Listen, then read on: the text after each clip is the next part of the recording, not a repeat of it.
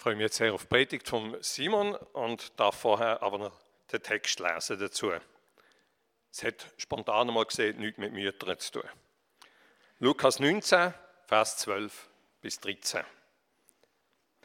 Ein Mann aus vornehmer Familie reiste in ein fernes Land, um sich dort zum König über sein eigenes Land einsetzen zu lassen und dann zurückzukehren.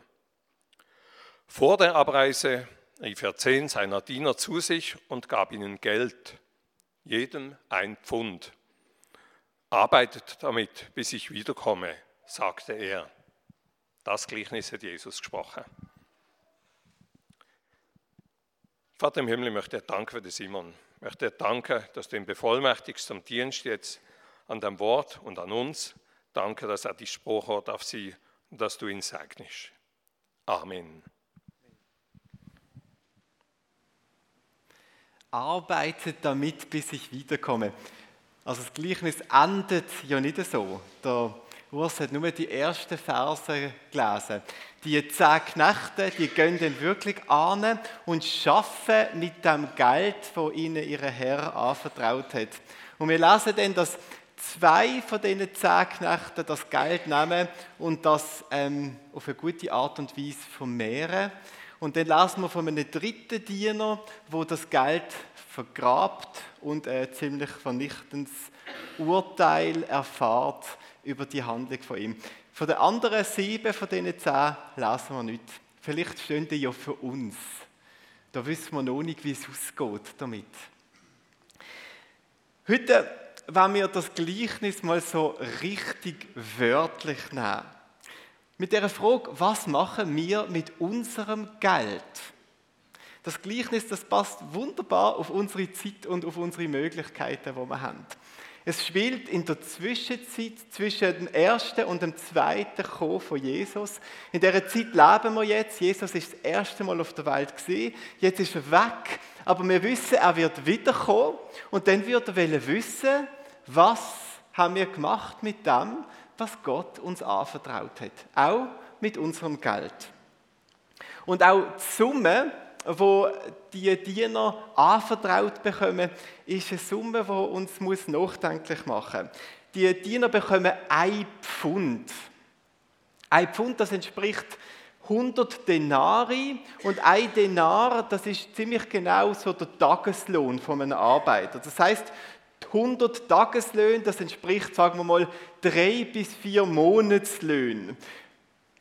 20.000 Franken, irgendwie etwas in dieser Größenordnung, je nachdem, was man natürlich verdient. Das ist sehr unterschiedlich, aber ihr könnt das ja selber ausrechnen, so drei bis vier Monatslöhne, wie viel das in Euro, äh, bei euer, euch wird heißen.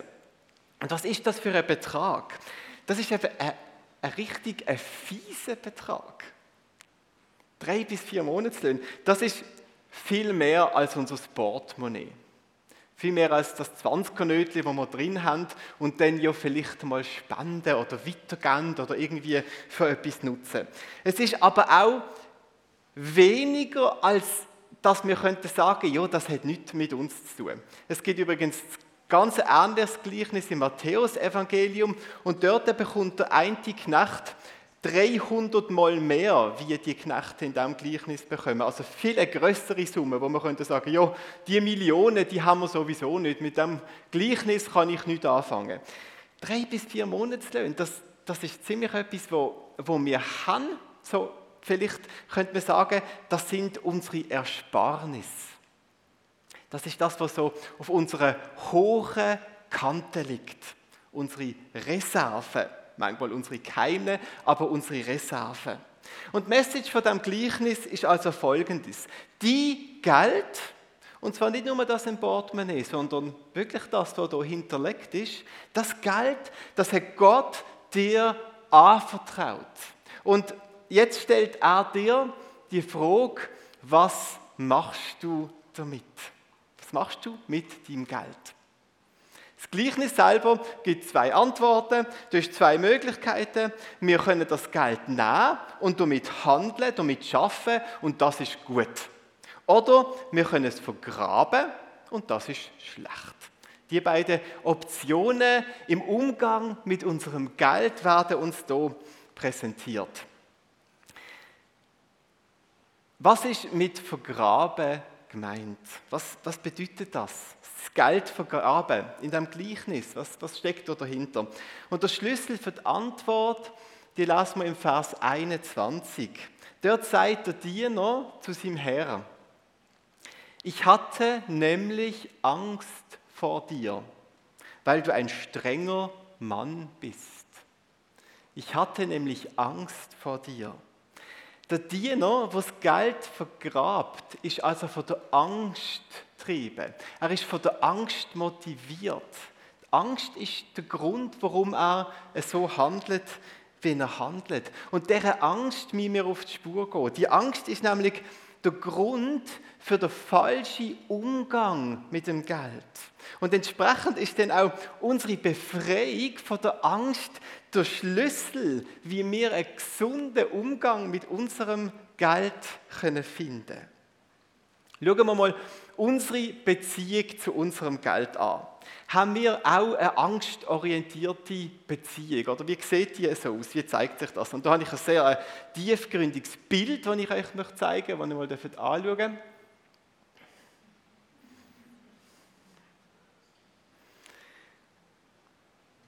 Wem verdanken wir unseren guten Schlaf?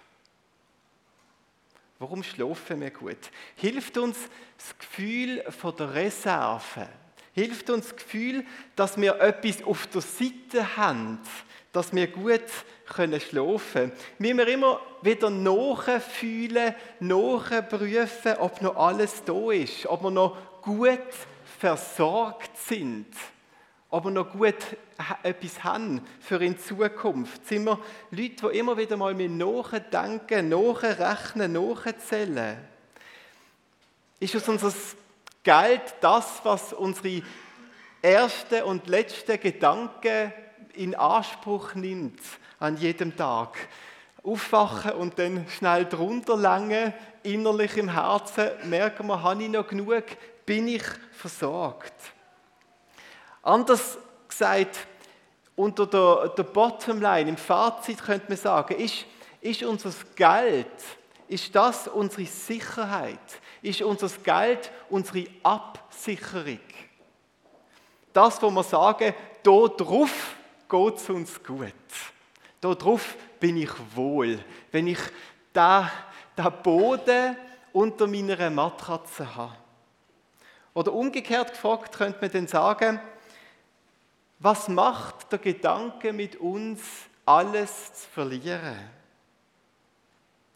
Was macht der Gedanke mit uns? Erschrecken wir denn, wenn es knapp wird, wenn unsere Berechnungen für die Zukunft negativ ausfallen? Wenn wir das Gefühl haben, dass wir es uns nicht mehr leisten können, das, was wir haben, zu verlieren?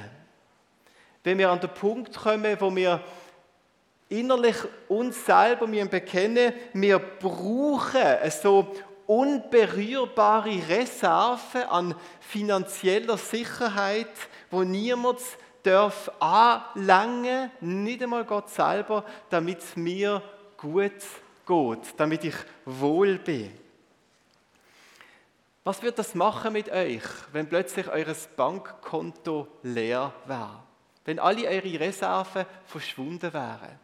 Egal, wo ihr eure Reserven aufbewahrt. Aber wenn die Sicherheit wird wegfallen, klar dürfen wir erschrecken, wenn das Ganze plötzlich wegfällt. Würde ich auch machen, definitiv. Aber die Frage ist, wenn wir das verlieren, raubt uns das der Schlaf. Wenn wir das verlieren, bekommen wir existenzielle Probleme und Fragen, weil mit dem Geld, mit der Sicherheit unsere, unsere Hoffnung verbunden ist, unsere Freude verbunden ist, vielleicht sogar unser Glück verbunden ist. Jede Finanzkrise von den letzten Jahrzehnten, Jahrhunderten hat immer wieder gezeigt, dass Menschen, die so viel in das Geld investiert haben, bis im Extremfall zum Selbstmord getrieben worden sind. Also der Verlust vom Geld löst existenzielle Ängste aus. Wenn es mit diesen Sachen wie Sicherheit, Hoffnung, Freude verbunden ist. Wir haben also Angst. Wir haben eine angstorientierte Beziehung, wenn unser Geld mit solchen Wert wie Hoffnung und Freude und Sicherheit verbunden ist. Und dann, logischerweise, müssen wir unser Geld horten und bewahren und schützen, weil wir es uns nicht leisten können, unser Glück zu verlieren. Das zu verlieren, was uns Glück gibt, das müssen wir halten. Logischerweise.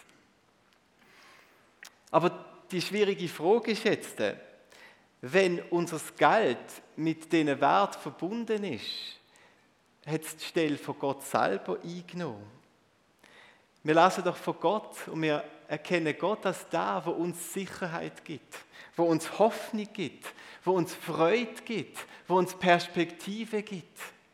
Wir wissen doch, dass Gott selber unsere Absicherung ist für die Zukunft. Gott ist das und nicht und niemand anderes. Und Gott ist da, wo unsere erste und unsere letzte Gedanken verliert, verdient und sonst niemand. Wir sind also, wenn Geld uns das Gefühl von Absicherheit und Sicherheit gibt, wo wir brauchen für unser Glück, dann sind wir dort gelandet, was die Bibel als Götzendienst bezeichnet. Jemand anders ist Gott geworden in unserem Leben, weil etwas anderes uns Sicherheit gibt, uns Freude gibt, uns Ruhe gibt, uns gut schlafen lässt. Wir haben tatsächlich letztlich in unserem Herzen eine Matratze voller Geld. Und wenn die plötzlich weg ist, dann haben wir ein Problem. Also wir merken, in dem Gleichnis gibt es wie drei Geschichten, die in die Tiefe führen. Zuerst haben wir den, den Diener, der das Geld vergrabt. Und wir merken, warum vergrabt er das Geld? Weil er Angst hat. Er hat eine angstorientierte Beziehung zu dem Geld. Warum hat er Angst?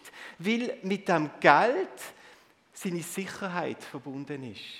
Und das bedeutet nicht anders wie ganz tief unten das Geld letztlich zu seinem Gott geworden ist. Zu dem, wo er die Sicherheit, Hoffnung und Freude herbekommt. Und für das steht es vergraben in dem Gleichnis. Um das geht es hier. Das ist der Fehler, das ist die Sünde, das ist der Grund, warum der, wo das Geld vergrabt, verurteilt wird, ein negatives Feedback bekommt von seinem Herr, wo er wieder zurückkommt. Und wir merken ja auch, wenn wir schauen, wie der Diener schwätzt, dass der Diener keine Ahnung hat, wer Gott selber ist. Wir müssen mal das Gleichnis dann in Ruhe nochmal lesen daheim das Gottesbild, wo, wo der Diener hat, ist katastrophal. Oder? Er nennt Gott gemein und gitzig und, und bös und gierig und ungerecht. Oder? So redet er mit Gott, du bist es so, wegen dem habe ich das gemacht. Also, wir merken, dass der Diener keine Ahnung hat, wer Gott wirklich ist. Nicht verstanden, wer da vor ihm steht. Er redet mit irgendeinem abstrusen Bild von Gott, aber nicht mit Gott selber. Und dort steckt das Problem. Er kennt Gott nicht und wegen dem wird irgendetwas anderes sein Gott.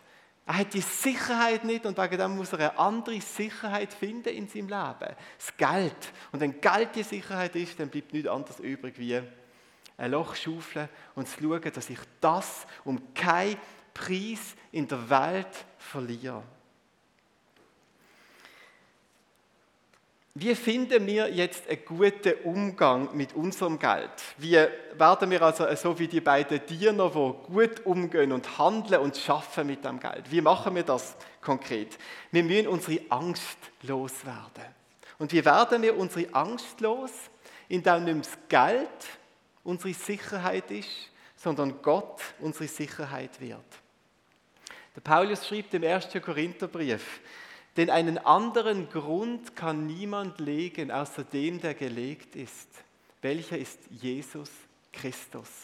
Einen anderen Grund. Gott ist also unsere Sicherheit. Er ist der Fels, er ist die sichere Burg. Er ist der, der uns Halt gibt. Und Angst ist weg. Die Angst in Bezug auf unser Geld ist weg, sobald er die Sicherheit ist. Mit ihm als Grund haben wir keinen Grund zur Angst mehr. Mit Jesus als Grund haben wir keinen Grund zur Angst mehr. Ich möchte das hier illustrieren mit den beiden Blöcken, die hier stehen. Da haben wir unser Geld und da haben wir Jesus.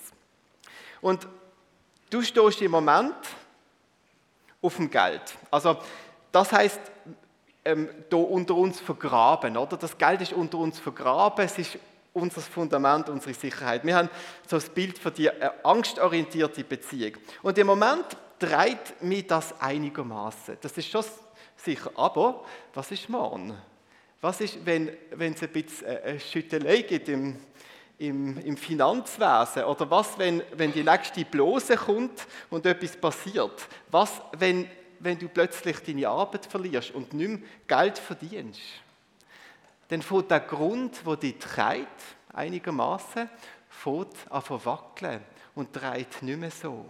Und dann wird der Grund, wo dir Boden gibt, wird der Grund für deine Angst.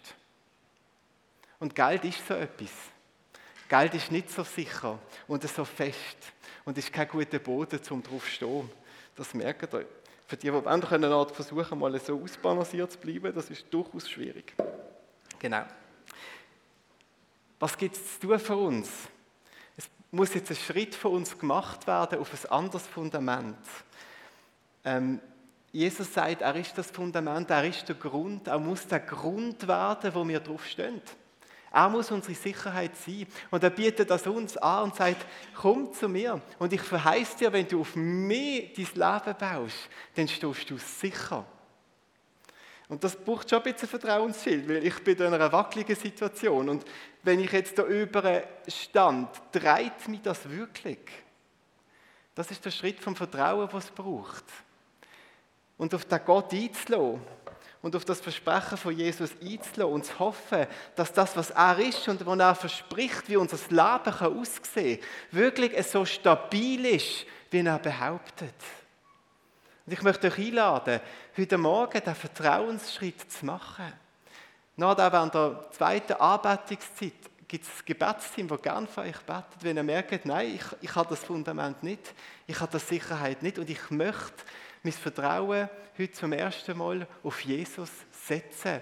Dann geht in das Gebetsteam hinten noch und lernt für euch beten und sagt, ich möchte das Fundament kennenlernen. Vertraust du Jesus? Stehst du auf dem sicheren Grund? Ob wir das wirklich machen, können wir jetzt eben wieder mit der Rückfrage zum Geld herausfinden. Nämlich, ob du ihm vertraust, zeigt sich in deiner Freiheit im Umgang mit deinem Sparkonto. Wenn wir da stehen, dann sind wir frei und können uns jetzt überlegen, was sollen wir mit dem machen? Was sollen wir mit dem machen? Wir brauchen es ja nicht mehr. Was soll ich mit meinem Geld machen? Wenn das eine echte Frage ist und nicht nur eine hypothetische Frage oder nicht nur eine Frage, die sich aufs Portemonnaie bezieht, aber nicht auf die geheime Reserve, nicht aufs Bankkonto, nicht auf die erwartete Erbschaft, nicht auf die dritte, vierte oder fünfte Säule, dann ist es keine echte Frage. Dann ist unser Vertrauen letztlich noch immer anders versorgt. Irgendwo in einem Bankschließfach oder in einem Konto oder irgend bei etwas von dieser Welt, wo materiell ist. Und dann stehen ihr letztlich noch auf dem Fundament. Aber wenn ihr echt frei sind, in Bezug auf eures ganze Geld, sichtbar, unsichtbar, zu fragen, was soll ich damit machen? Dann sind ihr frei. Dann stehen ihr auf einem guten Fundament. Und es gibt nichts Besseres, wie auf dem Fundament zu stehen. Jetzt bleibt noch die letzte Frage ähm, was machen wir denn jetzt konkret mit unserem Bankgeld? Also, was heißt das, mit unserem Geld zu handeln und zu schaffen, so wie das die beiden guten Knechte machen? Das Gleichnis, das ich euch erzählt habe, das will überhaupt nichts zu dieser Frage sagen. Das ist nicht Message, das ist nicht die Botschaft von dem Gleichnis. Es will nicht sagen, dass wir Börsenspekulanten werden oder Profitmaximum rausholen, indem wir eben möglichst gut wirtschaften und handeln und reich werden und Geld sammeln, dass wir viel zurückgeben können. Das ist nicht das Thema von dem Gleichnis. Es ist auch nicht das Thema, dass wir all unser Geld einfach fortgeben und spenden und ausgeben und dass wir am Schluss leer dastehen. Das ist nicht das Thema. Das will Gott das Gleichnis nicht sagen. Es will auch nicht sagen, auch nicht kritisieren, dass wir langfristig sollen denken und nachhaltig sollen wirtschaften mit unserem Geld. Es will nicht sagen, dass das falsch ist. Es will auch nicht sagen, dass das richtig ist. Es ist nicht das Thema von dem Gleichnis. Es will auch nicht sagen und nicht verbieten, dass wir unser Geld wortwörtlich vergraben. Das ist auch nicht das Thema davon.